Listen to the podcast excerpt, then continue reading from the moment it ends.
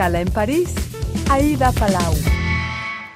Bienvenidos a todos a este programa de Radio Francia Internacional y France 24. Hoy les hablamos del acuerdo de la Unión Europea de diligencias sobre sostenibilidad corporativa y se preguntarán qué es. Pues esto es que las grandes empresas tendrán que respetar una serie de obligaciones en materia de medio ambiente y derechos humanos. Las ONGs lamentan, sin embargo, que se haya quedado fuera de esta normativa el sector financiero y a nivel climático consideran que las obligaciones son insuficientes. Para hablarnos de todo ello tenemos a Juliette Renaud. Muchísimas gracias por estar con nosotros. Bueno, Juliette, que es responsable de campaña en la organización Amigos de la Tierra Francia, diplomada en un máster de Economía del Desarrollo en Sciences Po, en París, y que además habla muy bien español porque estuvo viviendo en Argentina y trabajando con el Premio Nobel de la Paz Adolfo Pérez Esquivel. Vamos a analizar esta, esta normativa. La Unión Europea ha acordado esta serie de, de normas para responsabilizar a las empresas en materia de medio ambiente y de derechos humanos. Em, ¿De qué manera se traduce en la práctica esta normativa? Bueno, concretamente esa ley europea que se está por adoptar se inspiró de una ley francesa y eh, va a imponer obligaciones a las grandes empresas, principalmente las empresas transnacionales, de identificar los riesgos de violación a los derechos humanos y al ambiente que pueden ocurrir en sus actividades, pero también en las actividades de sus subsidiarias o subcontratistas. Y obviamente no es solo una obligación de identificar, pero también prevenir para que esas violaciones no ocurran. ¿A quiénes van a afectar? ¿A qué empresas? ¿A todas? Y en realidad son las grandes empresas eh, y eh, abarca unas 15.000 empresas más o menos. Em, y eh, lo que es importante también es que em, también abre la posibilidad para las personas afectadas, las víctimas incluso que están fuera de Europa, de eh, pedir y tener acceso a la justicia ante las Cortes Europeas. O sea que hay un marco legal, ¿no? Que es muy importante para, para reclamar, ¿no? Esa violación de, de, de los derechos. ¿Hay algún listado? ¿En Amigos de la Tierra tienen algún listado de empresas que están violando derechos humanos y el medio ambiente? Y no tenemos una lista, pero sí hace años que hacemos campañas para hacer presión primeramente sobre las empresas o bancos franceses que están involucrados en todas las cadenas de valor eh, de producción eh, mundial, que sea en el sector eh, textil, en, el sector también de las energías fósiles, de la minería, hay como muchos, y los bancos franceses son entre los primeros bancos mundiales que también financian muchas actividades, que también se habla de la cuestión de las armas, del uso de las armas, la la, producción de, todo tipo de bienes que se hace con eh, el involucramiento de empresas europeas. Bueno, el sector financiero se ha quedado fuera, enseguida hablaremos de, este aspecto, pero antes, eh, ¿qué tipo de sanciones se prevén prevé esta normativa para las empresas que no cumplan con esos estándares mínimos? Bueno, va a haber dos tipos eh, de control. Primero, un control por autoridades administrativas que cada Estado de la Unión Europea va a tener que crear, que ahí hay unas cuestiones sobre quién va a hacer, garantizar su independencia, darles recursos para esos controles y esas van a poder pronunciar sanciones eh, que pueden ser, por ejemplo, multas hasta 5% eh, del, em, volumen, del volumen sí, de, la, de negocio, de, la de la empresa. Pero lo más importante para nosotros es la cuestión del acceso a la justicia. Entonces, que si hay una violación o incluso antes de una violación se pueda acudir a las cortes, a los tribunales y ahí las sanciones pueden ser mucho más importantes para indemnizar a víctimas. Pero eso es uno de los puntos que hubo mucha presión y que se debilitó a lo largo de la, de la negociación. Em, tenemos en mente muchas tragedias ¿no? a nivel mundial que tienen que ver con el accionar de, de, muchas empresas internacionales.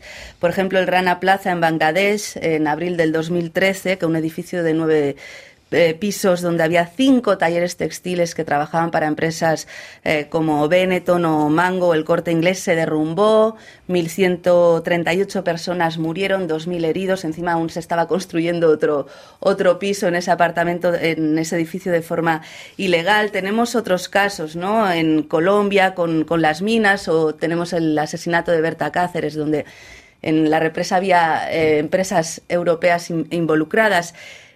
¿Con esta ley se podrán evitar este tipo de dramas? Y es el objetivo. Mm. Ahora hay que ver entre la ley y la práctica. Todavía se están definiendo algunos detalles técnicos eh, para las últimas eh, negociaciones entre eh, la Comisión Europea, el Consejo Europeo, que son los Estados miembros, y el Parlamento Europeo. Lo que vimos en los últimos meses de negociaciones es que se fue debilitando la norma y entonces lo que nosotros tememos es que haya brechas, huecos de las que se aprovechen las empresas para seguir actuando con impunidad. Pero eh, esperemos igualmente, nos vamos a agarrar de las herramientas que se crean. Y también hay que ver que el cambio de esa directiva, de esa norma europea, es muy diferente de un país a otro de la Unión Europea. En Francia ya teníamos una ley al respecto. Eh, en otros países no tenían nada. Entonces, eh, el cambio es muy diferente de un país a otro. Y esas brechas tal vez salen por presiones, ¿no? Algunas ONGs se quejan de que se ha dejado fuera de esta normativa el sector financiero, bancos, fondos de, inversión, eh, que han ejercido presión en, en Bruselas. ¿Quién ha presionado y de qué manera? Bueno, no se sabe del todo porque es siempre muy opaco lo que mm. hacen los, los, lobbies, los grupos de presión. Eh, hay investigaciones que mostraron el accionar del fondo de inversión BlackRock, por ejemplo, pero sabemos que hay otros bancos que también que hicieron presión y lo que eh, fuimos denunciando es el rol de Francia, del gobierno francés, para realmente ser el portavoz de esos lobbies. Fue muy eh, activo para que el sector financiero sea excluido de la norma.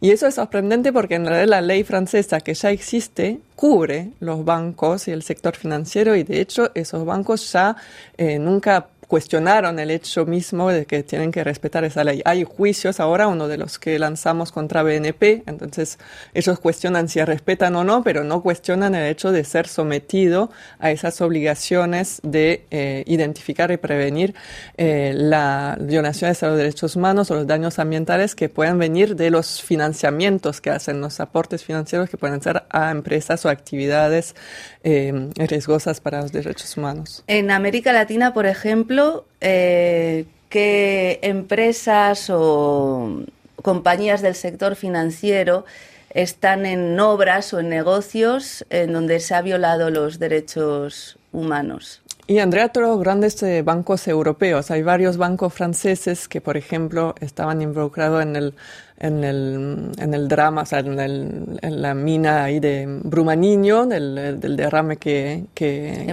hubo, sí, de la, la, ruptura ahí de, eh, que, que, hizo un desastre ambiental y que sigue, Andrea, de esta catástrofe ambiental, pero también eh, hay bancos europeos que financian, eh, por ejemplo, a Glencore, que es que tiene minas de carbono en, en Colombia, había bancos europeos también que estaban involucrados ahí en el financiamiento de la represa contra la que luchaba Berta Cáceres.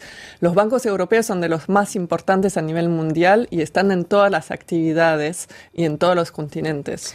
Y con esta ley, en realidad, nada les afecta. Entonces, se ha dejado completamente fuera. La única obligación que quedó es que tienen que hacer un plan de transición climática eh, que eso es un punto, y implementarlo.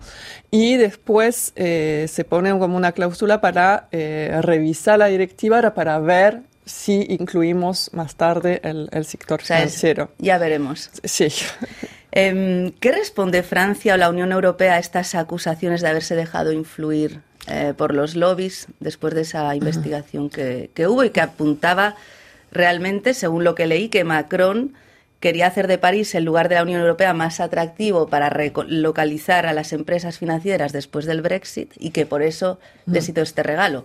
No sé hasta qué punto, o sea, yo me leí esa investigación y eso es lo que dice. ¿Qué responde Francia o Bruselas a esto? Y en realidad fue muy raro, es algo que nunca vimos. Muchas veces tenemos desacuerdos con el gobierno, pero ahí ni siquiera eh, reconocían lo que eh, decían en Bruselas en el, en el marco de negociaciones. Pero nosotros sabemos, sabemos por otros países, sabemos por documentos que mostraron lo que proponía Francia de excluir el sector financiero y eh, en realidad están tratando de rever la, historia, lo que se logró en la ley francesa y de ir de un paso atrás para complacer a esos lobbies financieros. No es muy sorprendente de Macron que viene de, este sector, pero realmente para nosotros es, es un escándalo. Em, hablaba del medio ambiente, las organizaciones también lamentan ¿no? que esas obligaciones medioambientales siguen siendo insuficientes y que se ha excluido la responsabilidad civil. ¿Qué quieren decir con esto? ¿Y ustedes comparten esta crítica? Sí, bueno, hay dos puntos. Hay una cuestión de los daños ambientales en general, por ejemplo, eh, contaminación eh, que puede causar, eh, no sé, un proyecto petrolero, contaminación de aguas, etcétera.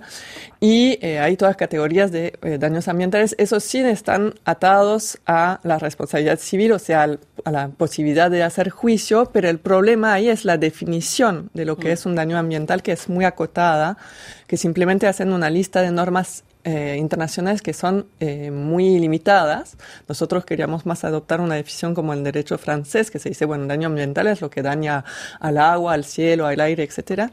Y después lo otro, que quedó afuera también por eh, presión de Francia, entre otros, es el artículo sobre la responsabilidad de, de las empresas en materia climática, su contribución al cambio climático ahí tienen esas obligaciones de planes de transición climática, pero no va a haber una responsabilidad jurídica, o sea, la posibilidad de hacer juicio. Si no lo cumplen. Si no lo cumplen. Esa definición de la que hablaba puede limitar la puesta en práctica de esa defensa del medio ambiente.